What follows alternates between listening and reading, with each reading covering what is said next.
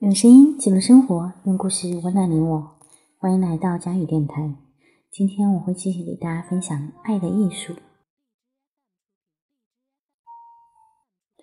如果我们说爱情是一项积极的活动，我们就会意到“积极的活动”这个词具有双重意义的问题。这个词的现代一般用法是指人们通过付出劳动改变现存状态的行为。所以，经商的人、学医的人。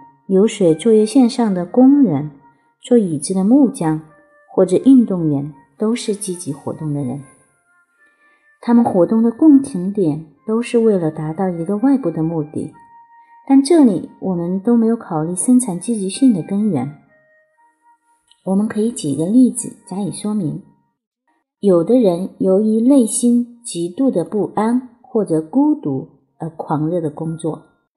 有的人则是为了升官发财，在这种情况下，这个人就是一种狂热，一种热情的奴隶，而他的积极性实际上是一种消极性，因为他是受外力的驱使，他是一个受苦的人，而不是一个行动的人。另外一方面，人们常常把一个坐在椅子上沉思默想。观察和体验自己以及和自己同世界关系的人，看作是消极的，因为他什么也不干。实际上，这种精神高度集中的禅坐是最高的积极性，是灵魂的积极性。只有内心热、内心自由和独立的人才能做到这一点。积极的活动这个概念的一个意义，也就是现代应用的意义，是指。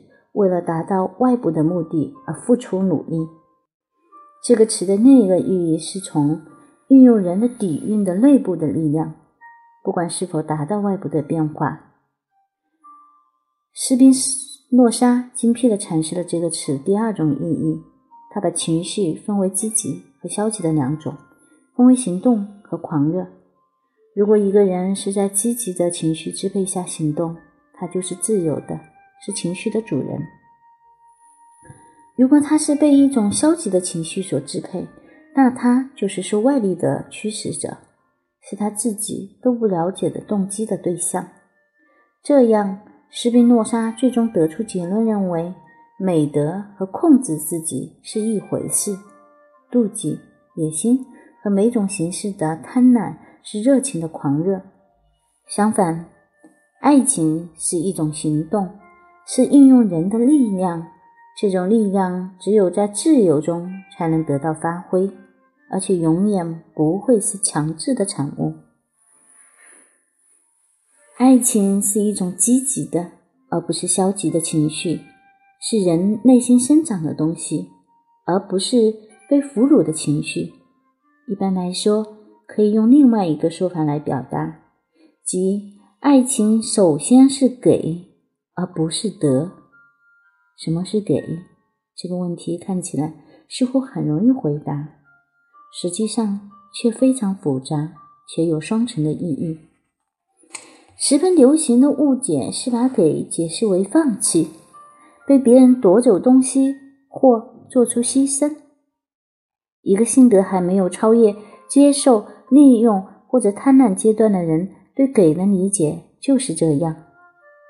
一个重商主义的人也准备给，但一定要通过交换。只给而没有得，对他来说就是欺骗。那些基本上是非创造性性格结构的人，则会有一种被别人拿走东西的感觉，因为这类型的大多数人拒绝给予别人东西，而有些人却又把给变成了一种自我牺牲的美德。他们认为，正因为给是痛苦的，所以应该这么做。给的美德就是准备牺牲。对他们来说，给彼得好这一准则就意味着宁可忍受损失，也不要体验快乐。在创造性的人对给的理解就完全不同，他们认为给是力量的最高表现，恰恰是通过给，我才能体验我的力量、我的富裕、我的活力，体验到生命力的升华，使我充满了欢乐。我感到自己生气勃勃，因而欣喜万分，给彼得带来更多的愉快。这不是因为给是一种牺牲，而是通过给表现了我的生命力。如果我们要把这一原则用来解释各种特殊的现象，就不难认识到这一原则的有效性。基本的例子可以在性范畴里找到。男子性行为的最高峰就是一种给的行为。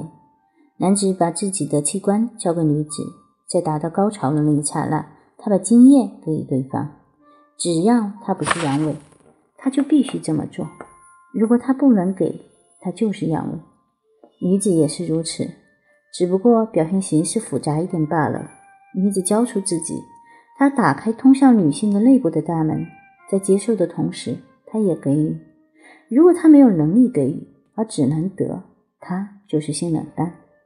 在女子身上，给的行为还表现出。她作为母亲的作用上，她把她的养料给予她肚中的胎儿，后来又给婴儿喂奶和给予母体的温暖。这对女子来说不能吃极其痛苦的。在物质世界的范畴内，给是财富，不是说拥有财物的人是富裕的，而是说给予他人的东西才是富裕者。害怕受到损失的吝啬鬼，不管他拥有多少财产。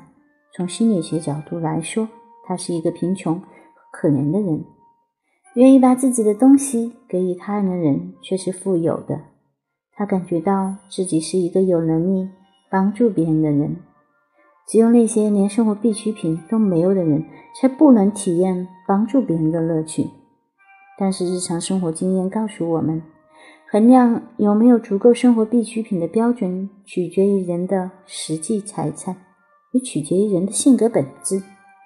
众所周知，穷人往往比富人更愿意给。尽管如此，超过一定限度的贫困往往使很多人无法给。恰恰这一点是十分令人懊丧的。这不仅仅是因为从中可以看到穷人的贫困，同时也因为穷人被剥夺了给所带来的欢乐。好了，我们今天的分享就到这里结束了啊！接下来呢，送大家一首好听的歌曲。这首歌呢是最近那个很火的一个综艺节目啊，《乘风破浪的姐姐》里面的，就第应该是三公吧，三公的时候他们的一个开场曲《雁南飞》啊。但是我现在没有找到姐姐版本啊，就给大家听一个哈一个老的版本，也非常的好听。